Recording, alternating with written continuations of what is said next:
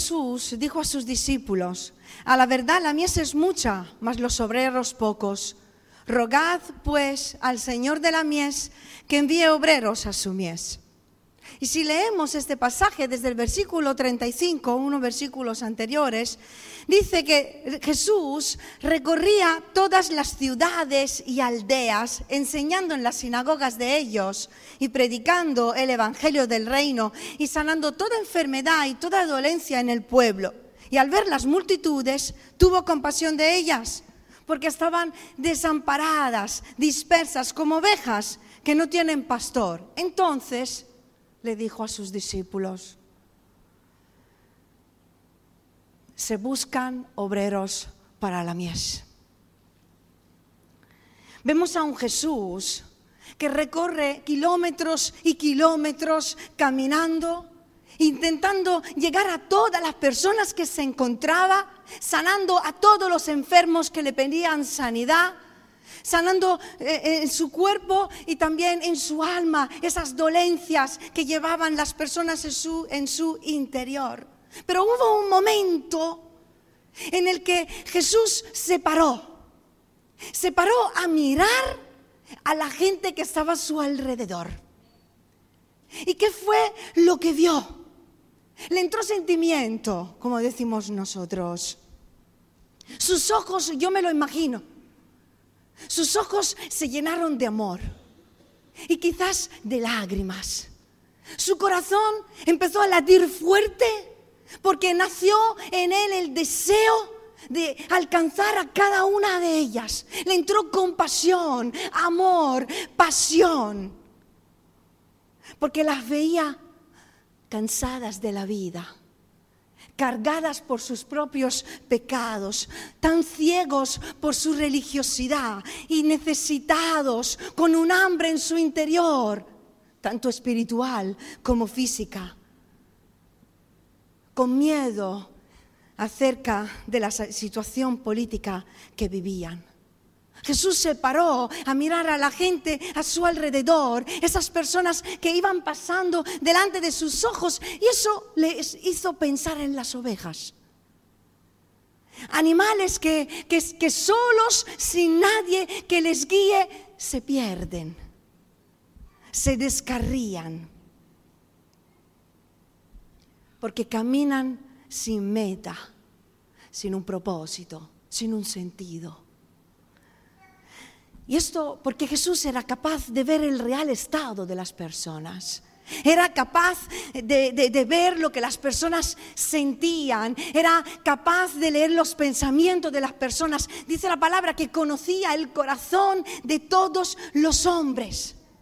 Yo no sé si te ha pasado alguna vez de pararte en la carretera, en la calle, de sentarte quizás en una cafetería, en la playa y pararte a mirar por unos minutos a las personas que caminaban delante de tus ojos. Yo si pudiera, yo podría pasar horas mirando a la gente. Me encanta mirar a la gente. Porque cuando tú miras a las personas y ves su rostro, te paras a mirarlas y ves su rostro, ves su mirada, ves cómo caminan, en un momento te puedes imaginar su situación personal, quizás familiar, laboral. Y a mí lo que me nace dentro es el deseo de alcanzar su alma. Es el deseo de presentarle el Evangelio. Es el deseo de presentarle a ese Jesús que puede dar una respuesta a todas sus preguntas. Y Jesús cuando dijo, eh, se paró en ese momento y habló con los discípulos, lo hizo porque Jesús era consciente de que para alcanzar a la, a la humanidad entera necesitaba más manos y más pies. Y no porque Él solo no es capaz de hacerlo, sino porque ha escogido, dice la palabra, la locura de la predicación para salvar a esta humanidad. Ha escogido al hombre y a la mujer para ser su voz en este mundo. Ha escogido a las personas para poder ser esos portadores de paz, esos mensajeros del, Evangelio. Porque Jesús sabía que Él iba a volver a su lugar. Él iba a volver al cielo, donde está sentado eh, eh, a la diestra del Padre, dice la palabra. Y la misión iba a seguir. Iba a seguir por medio de hombres y mujeres. Esos obreros que el Padre decidiría enviar para seguir con su obra en la tierra. Hay un refrán que dice, creo que es un refrán, si quieres ir rápido, ve solo. Pero si quieres ir lejos, si quieres llegar lejos, ve acompañado. Si yo quiero ir rápido, pues me voy solo, pero alcanzo poco. Ahora, si yo quiero llegar lejos, mejor que vaya acompañado. Porque dos son mejores que uno. Cuando tú te cansas, yo te tiro. Y cuando tú te cansas, me tiras. Al revés. Dos son mejor que uno, dice la Biblia. Porque cuando uno se cae, el otro lo levanta. Pero, ¿qué hace si estás solo? Y el Señor entendió perfectamente que para alcanzar a esta humanidad necesitaba de hombres y mujeres que participaran en su plan de salvación para este mundo. Es que desde el principio el Señor tuvo en cuenta al hombre para su plan. Desde el principio, el hombre siempre ha sido parte del plan de Dios y sigue siéndolo. Porque empieza la obra de Dios y termina con el hombre. El hombre es la culminación de su creación. Y el Señor hoy nos invita a pararnos y a mirar a nuestro alrededor. Y su voz sigue gritando. Se buscan obreros para la mies. Ahora, esta invitación, invitación es para mí para ti. Pero sabéis, sin visión no hay misión. Sin visión no hay misión. Lo primero que Jesús hizo, ¿estáis conmigo? Lo primero que Jesús hizo fue ayudar a los discípulos a ver lo que él estaba viendo. Les enseñó el panorama para que tuvieran conciencia y conocimiento de la necesidad de su realidad de la realidad que, estaba al alcance de sus manos. De hecho, esto fue lo que Jesús hizo en los tres años que estuvo con los discípulos, empaparlos de visión. Le quiso transmitir la visión del reino de Dios para que pudieran cumplir con la gran comisión. Porque sin visión no hay misión. Podemos ver, por ejemplo, el cambio que trajo el recibir visión de parte del Espíritu Santo en la vida de Pedro. ¿Os acordáis de Pedro? En Hechos capítulo 3 lo conocemos todos, todos conocemos este pasaje, no lo vamos a leer y yo os lo voy a resumir. Pero aquí vemos el cambio que el Espíritu Santo hizo en la vida de Pedro. La visión que recibió del cielo lo enfocó en la verdadera misión que Pedro tenía en esa tierra. Y todo empezó con ver y entender la realidad que estaba a su alrededor. ¿Qué fue lo que pasó? El Espíritu Santo abrió tanto los ojos de Pedro que fue capaz de ver lo que siempre había estado delante de sus ojos, pero que nunca había podido discernir. Había un cojo, un cojo de nacimiento, al que cada día dice que alguien le llevaba delante de la puerta del templo llamada la Hermosa, para que pudiese pedir limosnas a las personas que pasaban. Y un día como otros, Pedro y Juan suben al templo para orar a la hora de la oración y pasan delante de este hombre. Ven al mismo hombre al que veían cada día cuando a la hora de la oración iban al templo. Y el cojo, al ver a Pedro y a Juan, le pide lo que le pide cada día, esperando recibir lo que recibían cada día de ellos, limosnas. Pero Pedro cuyos ojos habían sido abiertos después de haber recibido el Espíritu Santo en su vida, dice que fijando en él los ojos. Y otra versión dice, fijó en él la vista, fijó en él la mirada y le dijo, míranos. El cojo se, quedó esperando recibir lo que cada día esperaba de ellos, porque lo único que le habían dado hasta ese momento habían sido limosnas. Pero en ese momento Pedro le dijo, míranos, yo no tengo plata, no tengo oro hoy. Y quiero que me mires cómo soy, quién soy. Yo no soy la respuesta, pero sí te puedo hablar de alguien que tiene la respuesta para tu vida. Y lo llevó a mirar a Jesús, aquel que podía sanarle de su enfermedad y salvar su vida. Y ese hombre fue sanado.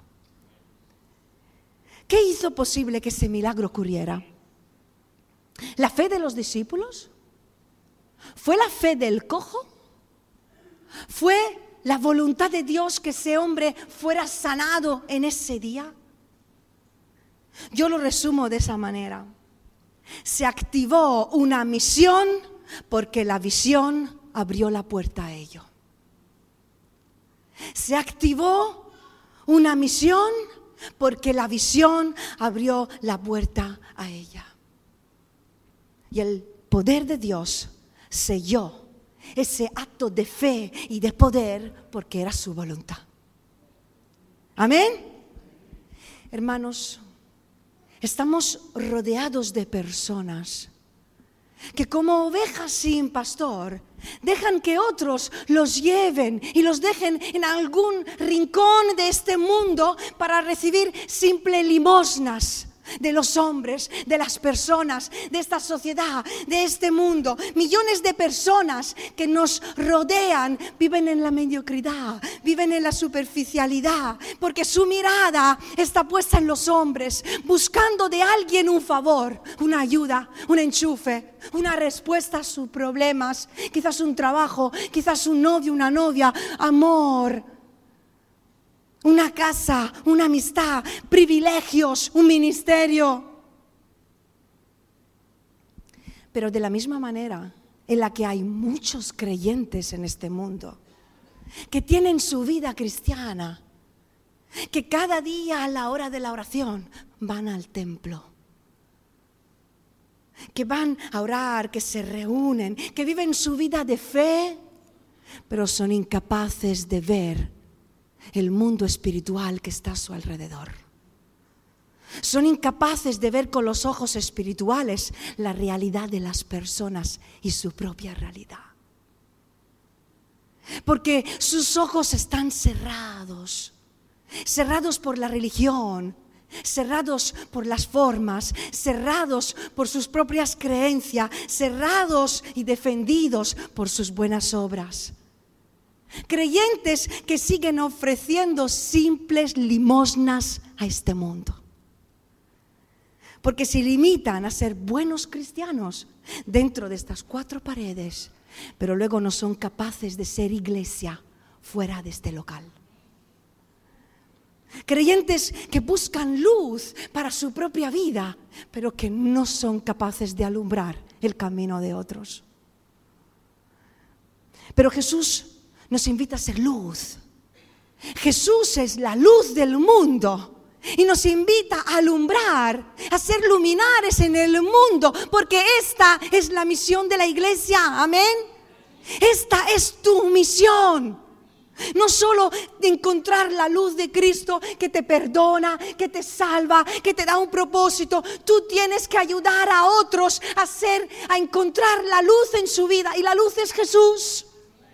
Y tenemos que alumbrar a este mundo. Cuando Pedro se paró a mirar a ese cojo, Así como Jesús en ese día se paró a mirar a la multitud a su alrededor, el Espíritu Santo le dio visión. Enfocó sus ojos en lo verdaderamente importante, en la realidad espiritual escondida al ojo humano. Y es lo que necesitamos, hermanos. Yo le pido todos los días al Señor, abre mis ojos, Señor, abre mis ojos. Dame la capacidad de ver lo que pasa a mi alrededor. Mira, justamente esta semana lo compartimos con, con un par de personas. Estuve orando y le dije, Señor, por favor, Señor, que tu presencia sea tan real en mi vida. Quiero transmitir tu luz a la gente sin abrir mi boca. Que, cuando me encuentre con alguien que no me conoce, que tenga la necesidad de contarme sus problemas, de, de, abrir su corazón y buscar ayuda de Dios. Y justamente, no voy a decir dónde ni con quién, pero nos encontramos en un lugar y yo me encontré con una persona con la que nunca cambié ni una, cambié ni una palabra, intercambié ni una palabra. Y esta mujer empezó a contarme toda su vida. Y me pidió ayuda. Y me contó cosas que dice que no cuenta a todos. Y estuvimos un buen rato hablando nos intercambiamos los números de teléfono y me pidió volver a vernos. Hermanos, cuando hay luz en ti, la luz no se puede esconder. La luz alumbra a los que están a tu alrededor. Y si el amor de Cristo está en ti, tu vida habla. Y si tendrás necesidad, usarás palabras. Pero tenemos que llevar a las personas a Jesús a Jesús. Ese es el deseo del Señor, que pongamos nuestra mirada en Él y que pongamos nuestra mirada en todas las personas que están en nuestro alrededor, porque Él desea que nosotros seamos un instrumento de salvación para este mundo. Mm, sin darnos cuenta, eh, nos encerramos dentro de una vida de iglesia y no hacemos iglesia, no somos iglesia fuera de este lugar. El Señor claro que quiere que nos reunamos, que vengamos, que oremos, que estemos juntos, pero el propósito de Dios es que lo que tú has recibido de gracia, de gracia, lo dé, lo des. Entonces cumpliremos con la misión, pero sin visión no hay misión porque mis ojos siguen cerrados. Se buscan obreros para la misión. Se buscan hombres y mujeres que sean capaces de pararse en medio de los afanes de esta vida, en medio de los placeres que esta vida nos ofrece, incluso en medio de tanto trabajar y de tanto correr por aquí y por allá en medio de tanto servicio también que le hacemos y de tantas oraciones que hacemos, de pararse a mirar con los ojos de Cristo a este mundo. Y de pararnos a mirar a Jesús y buscar en Él lo que todavía no hemos encontrado. Porque Jesús es el único que puede abrir tus ojos y los ojos de aquellos que te rodean. Hombres y mujeres que salgan de lo ordinario, que no solo oran, sino que ponen en acción sus oraciones. Amén. Esa misión que le ha sido encomendada y que queremos omitir, olvidar.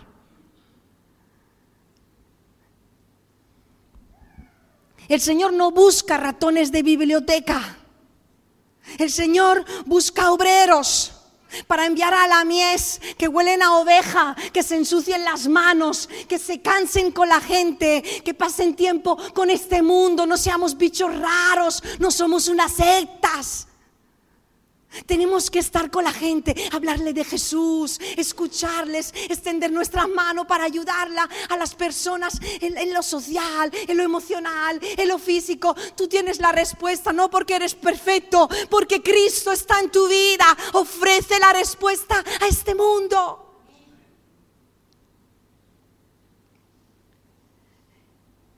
Hay una canción que expresa una iglesia que, no es luz, una iglesia que no es sal.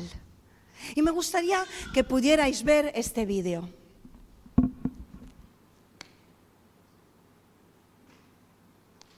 No sé si te sientes identificado en algo, pero es muy fácil caer en esto.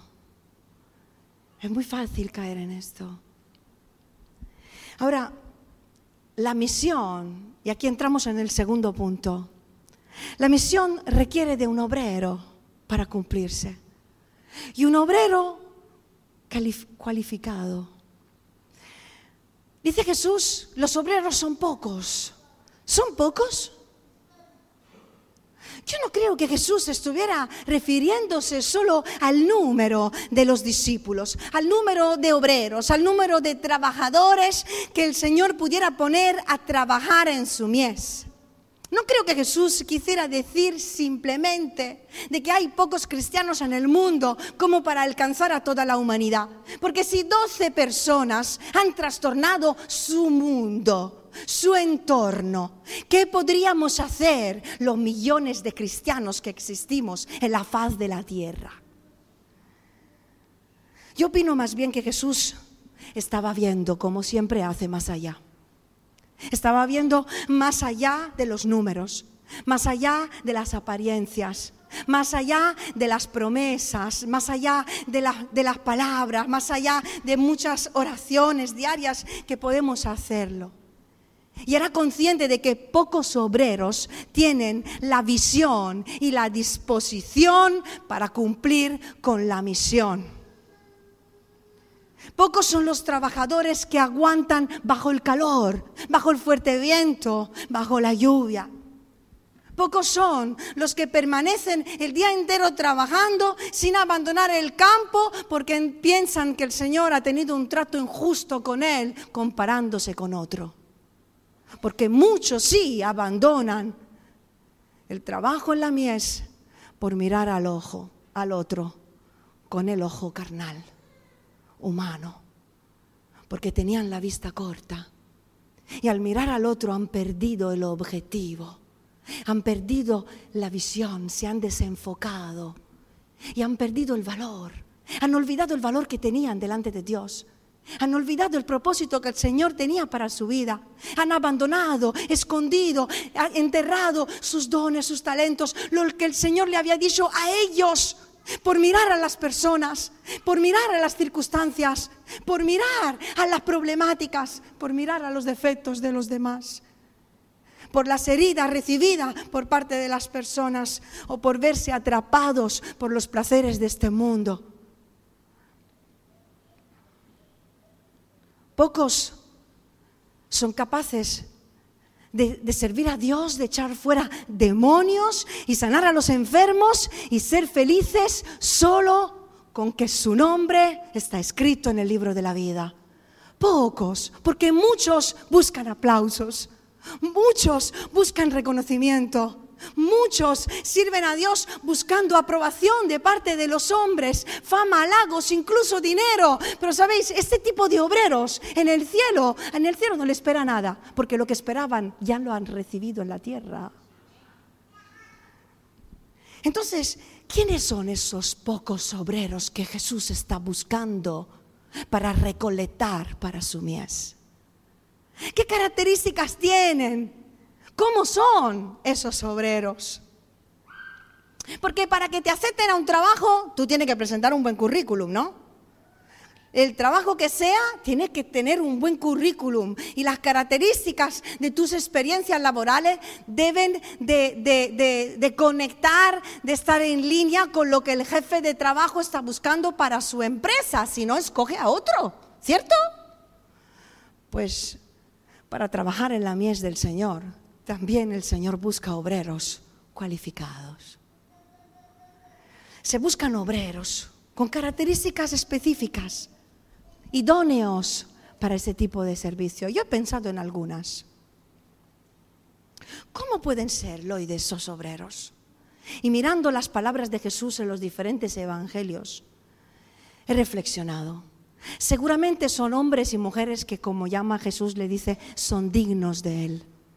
Digno significa merecedor.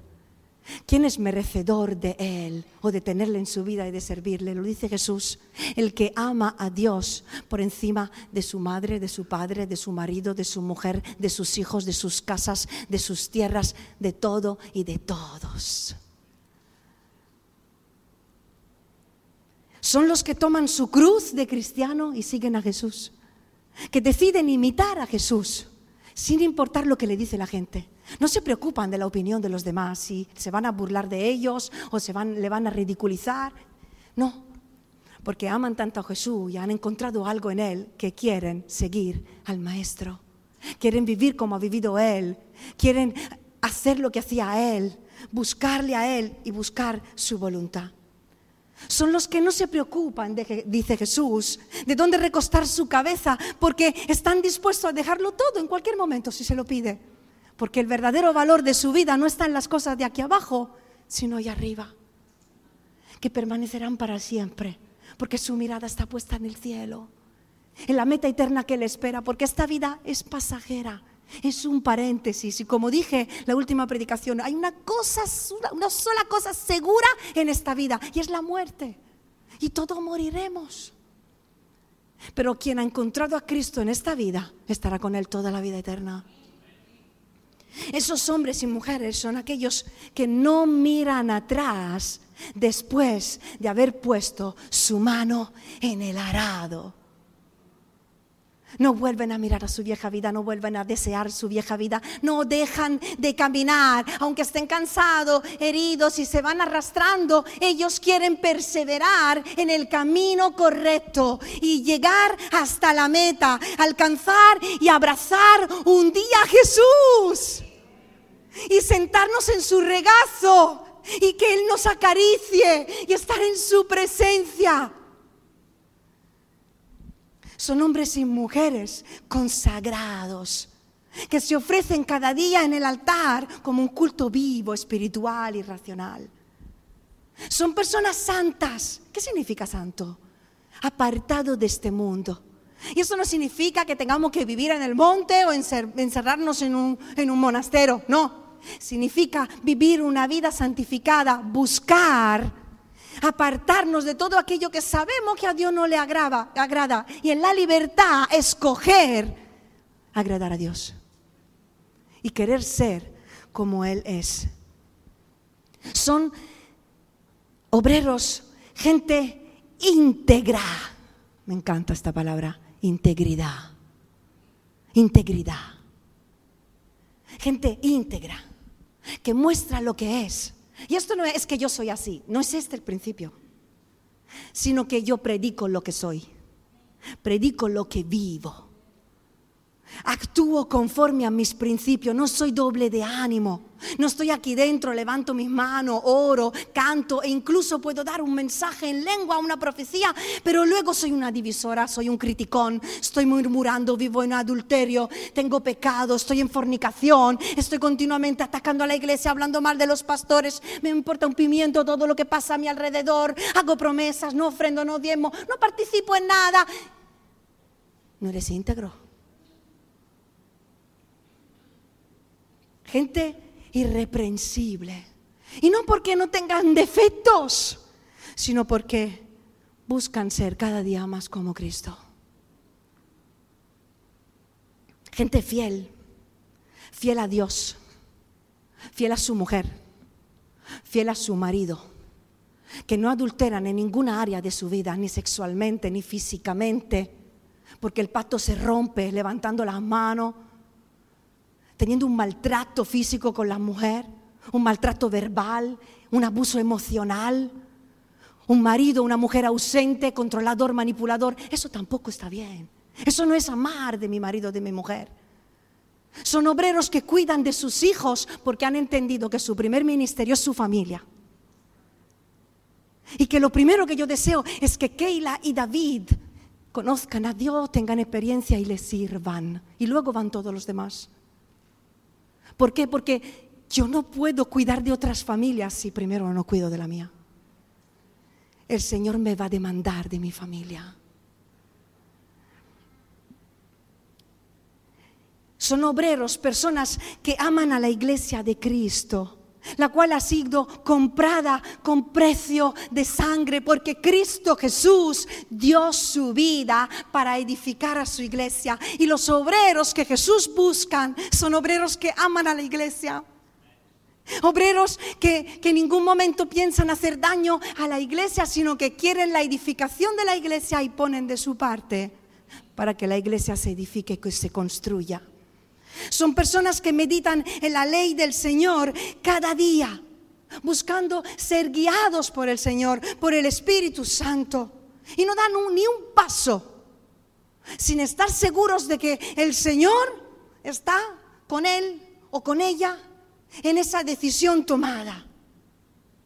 Porque tienen una completa dependencia de Dios. Saben que sin la presencia de Dios están perdidos, todo me va a ir mal. Son personas que oran, escudriñan la palabra. Personas débiles, normales, como tú y yo. Que los doce tenían sus defectos. Uno era iracundo, el otro era impulsivo, airoso, ¿cómo se dice? El otro era impulsivo, el otro era buchón. ¿Se dice? Es en argentino, con la serie que me mete mi hija en la cabeza. Este, ¿cómo se dice? Uno que va contando lo que otro le ha dicho. Chismoso. Buchón.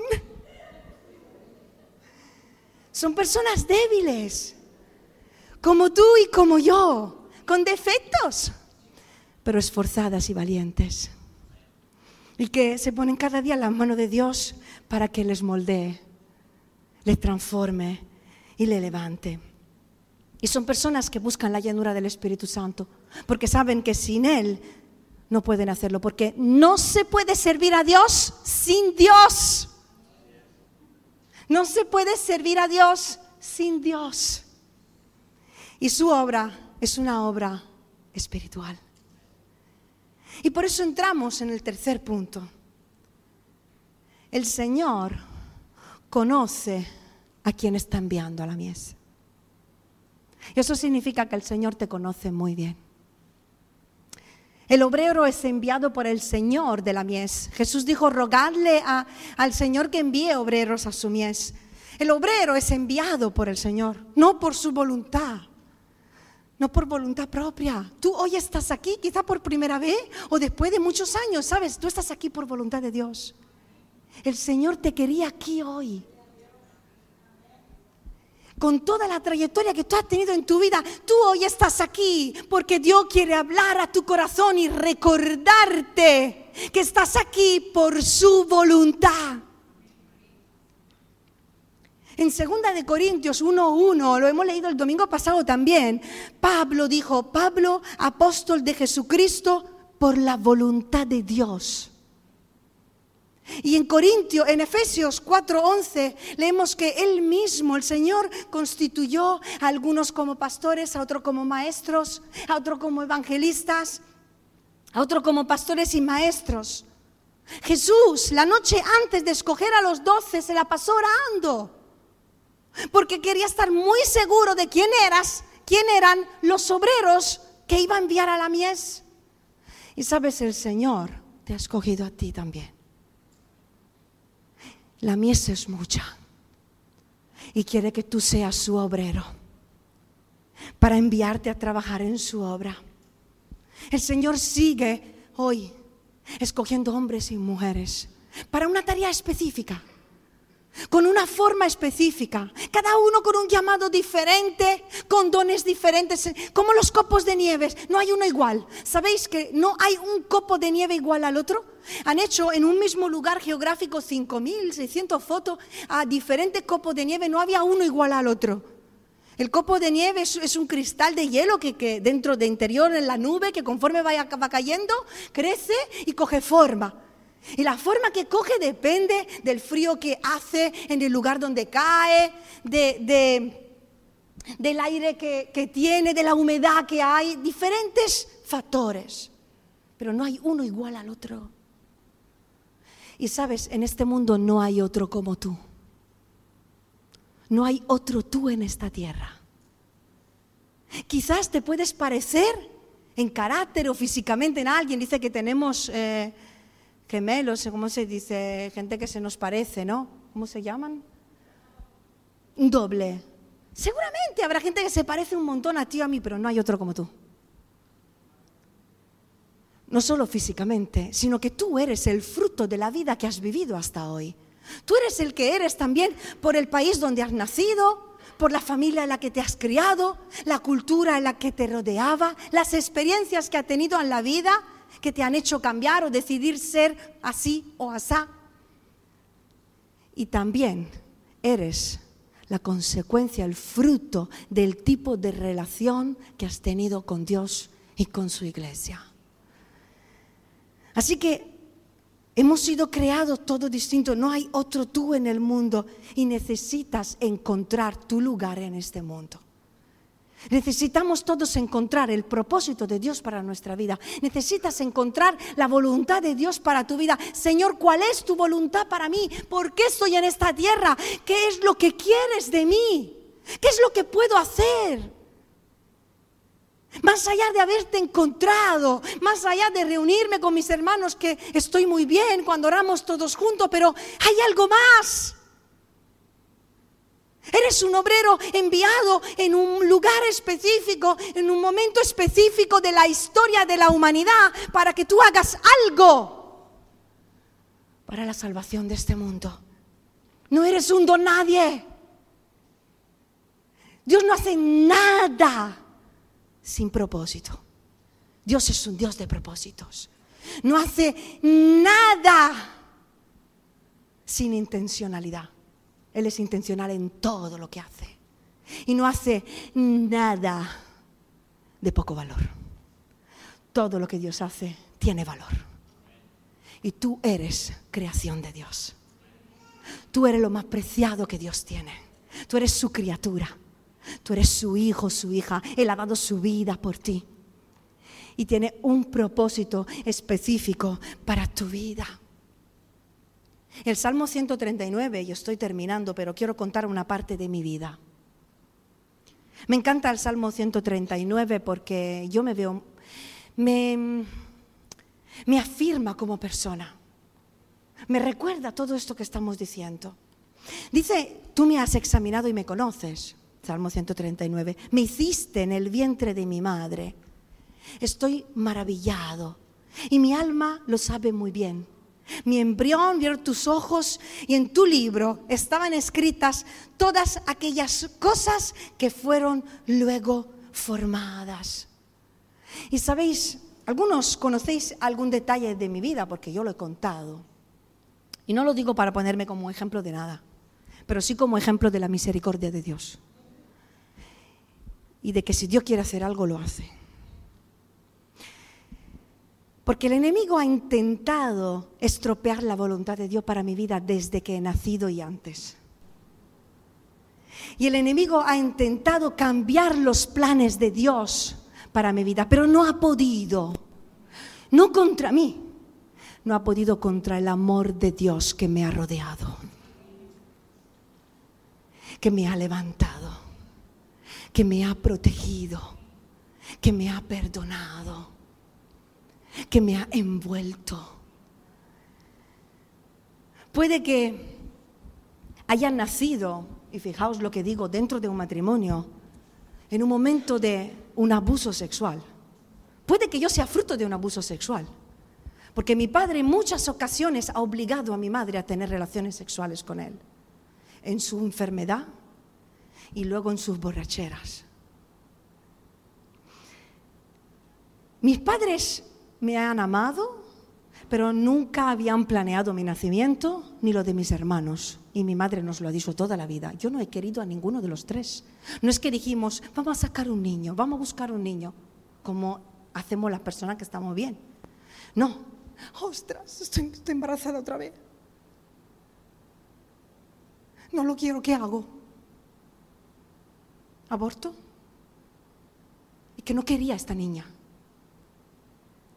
Quizás no era voluntad humana que yo naciera, pero sí era voluntad de Dios. Porque la vida no es solo fruto, de un, esperma, de un esperma que se une con un óvulo. La vida la da Dios. Es el soplo de vida que viene del cielo. Y eso ya quita toda duda de que ninguno de nosotros ha nacido por accidente. Ahora hay experiencias que tenemos en la vida, que a veces son duras y que el Señor sufre con nosotros a nuestro lado cuando ve que somos abusados, como ha sido mi caso, sexualmente, verbalmente, emocionalmente. Él sufre con nosotros cuando ve todo esto. A la edad de los 12 años perdí mi mejor amiga. Porque su madre en la iglesia le dijo que yo no estaba a la altura de su hija. Y le prohibió volver a salir conmigo. Porque era hija de... Y eso causó muchos traumas en mi vida muchas heridas que tardé años en sanar.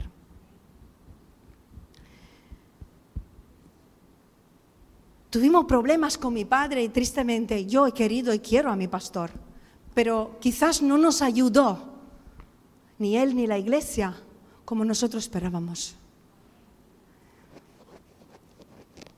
A los 16 años intenté quitarme la vida por los maltratos que vivía en casa. Dejé una carta escrita encima de mi mesa y terminé la carta diciéndole, ahora dile a la familia fulanita que ya puede estar contenta de que no existo. Pero el Señor dijo, no es tu tiempo, Loide. Yo tengo un propósito para tu vida. Y nada ni nadie te lo va a robar. Años después, me aparté y cuatro años después de apartarme, de vivir en el mundo esclava del pecado, con miedo a la muerte, con mucho vacío dentro de mi interior, porque cuando tú conoces a Jesús y quieres vivir lejos de Jesús, eso es horrible. Eso es un infierno en la tierra. Entonces un día, un día hermanos, decido ir a un campamento cristiano. Decido volver al Señor. Con luchas, tenía una pinta, olía tabaco, tabaco y porros. Pintada, vestida, no estaba bien, se veía. Y fui al campamento esperando recibir la ayuda que necesitaba. Y hermanos, hermanos, solo por hacer una broma con el director, por una goma que estaba encima de la mesa, me quisieron echar del campamento seguramente estorbaba a una chica que estaba apartada. Querían gente santa. Me fui fuera, este es el amor, este es el amor que la iglesia me quiere presentar, yo me voy. Mientras que yo monté mi pollo ahí fuera, descubrí años después de que mi madre se arrodilló delante de los directores, suplicándole que me dejaran quedarme en ese campamento porque yo necesitaba de Dios. En ese campamento volví a Dios, ellos lloraron cuando escucharon mi historia y lo sintieron mucho por cómo actuaron. Volví al Señor, fui perdonada, volví a hablar en lenguas. En ese campamento recibí un llamado misionero y volví al valle llena de ganas de servir a Dios.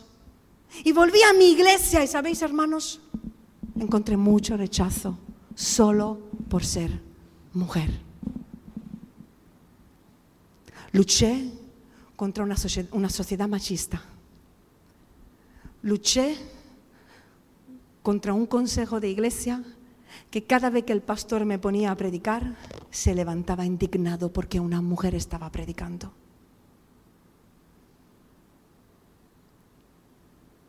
pero nada ni nadie pudo robar lo que Dios había, puesto en mi vida. Y Dios siempre ha puesto personas a mi lado que han creído en mí, que han creído en el propósito que Dios tenía para mi vida. Entonces decido ir al seminario. ¿Termino o sigo? voy al seminario, qué guay, voy al seminario, aquí van a estar un montón de jóvenes como yo, con lo que voy a hacer buenos amigos, voy a adorar al Señor, voy a conocer al Señor, y así ha sido. Pero nunca he contado que la clase en la que yo estuve fue la peor clase en los últimos 16 años del seminario. Y una chica me cogió tanto envidia, tanta envidia, que dijo una barbaridades de mentira durante todo el año para alejar los directores de mí, para quitarme de las cosas donde me habían puesto a servir y para destruir el plan de Dios para mi vida. Pero sabéis una cosa, que terminé el seminario no sola, acompañada con el hombre de mi vida. Y nuestro matrimonio fue el único o de los pocos en toda la historia del seminario donde fueron todos los directores y su familia por el buen testimonio.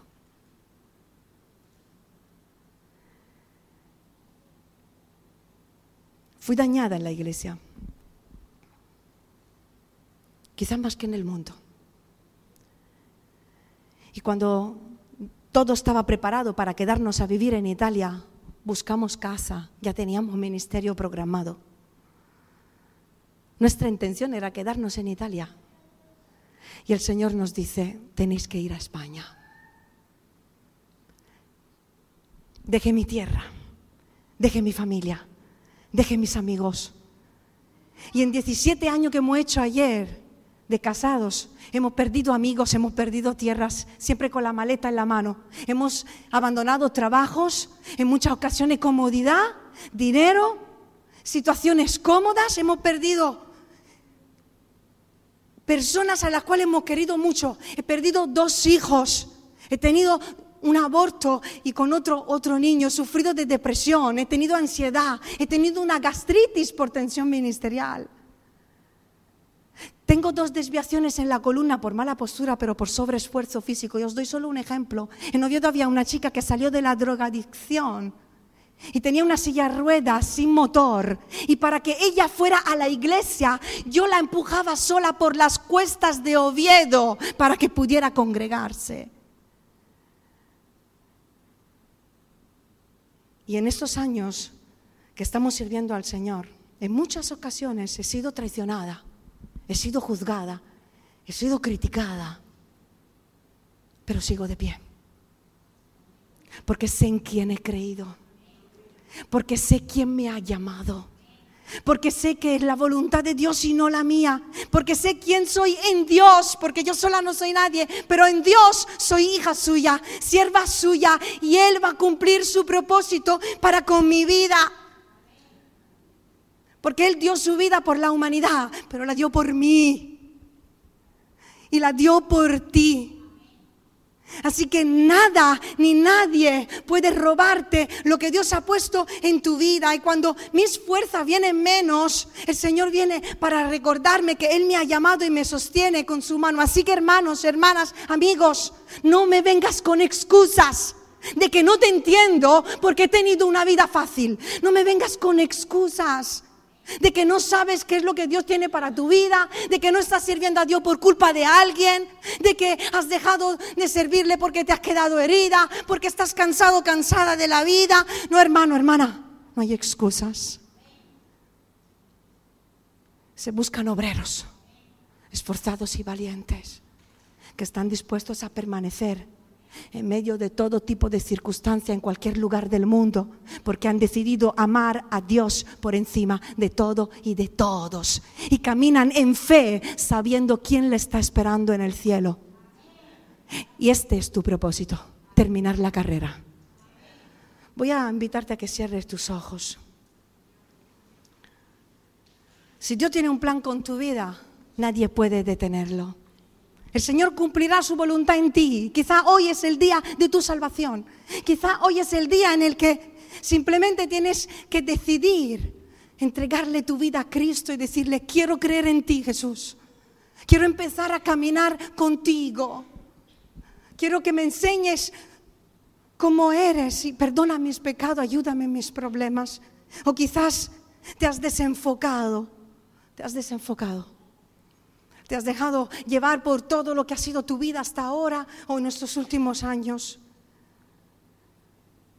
Pero si Dios es por nosotros, ¿quién contra nosotros? ¿Quién acusará a los escogidos de Dios?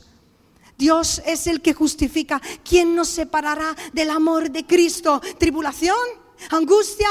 ¿Persecución? ¿Hambre? ¿Desnudez? ¿Peligro? ¿Espada? Antes en todas estas cosas somos más que vencedores por medio de aquel que, que nos llamó. Por eso estoy seguro de que ni la muerte, ni la vida, ni ángeles, ni principado, ni potestades, ni lo presente, ni lo porvenir, ni lo alto, ni lo profundo, ni ninguna otra cosa creada nos podrá separar del amor de Dios que es en Cristo Jesús nuestro Señor. Así que si en esta mañana Dios te está animando a servirle, a ser un obrero, una obrera, a tener éxito. El éxito no es recibir grandes cosas, es estar en la voluntad de Dios en cada momento. No importa tu edad, puede ser un adolescente de 14, 15 años, puede ser un niño de 12, 13, puede ser una señora de 80 años. El Señor ha empezado algo con tu vida y hoy está diciendo, la mies es mucha y los obreros son pocos. ¿A quién enviaré? ¿Quién irá por mí? Y verdaderamente, hermano, no lo hagas delante de mí, por mí. Pero si en esta mañana este llamado es para ti, ahí donde tú estás, ponte de pie.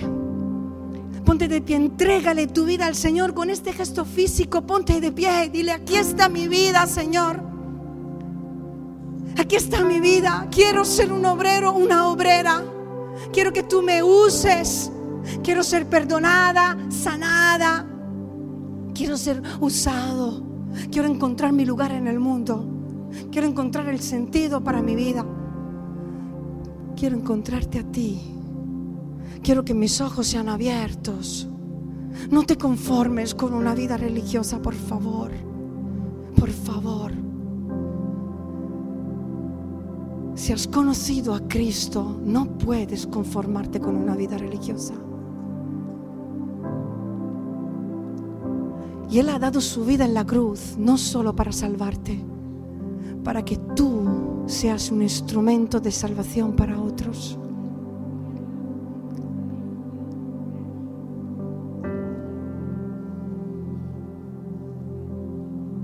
Si en esta mañana necesitas reconciliarte con Dios, también pídele perdón al Señor. Reconcíliate con tu Creador. Y si tus miedos, tus dudas, tus inseguridades te impiden ver que Dios tiene algo más para ti, ten fe. Ríndete en las manos de Dios, tu creador, tu diseñador, tiene algo más para ti.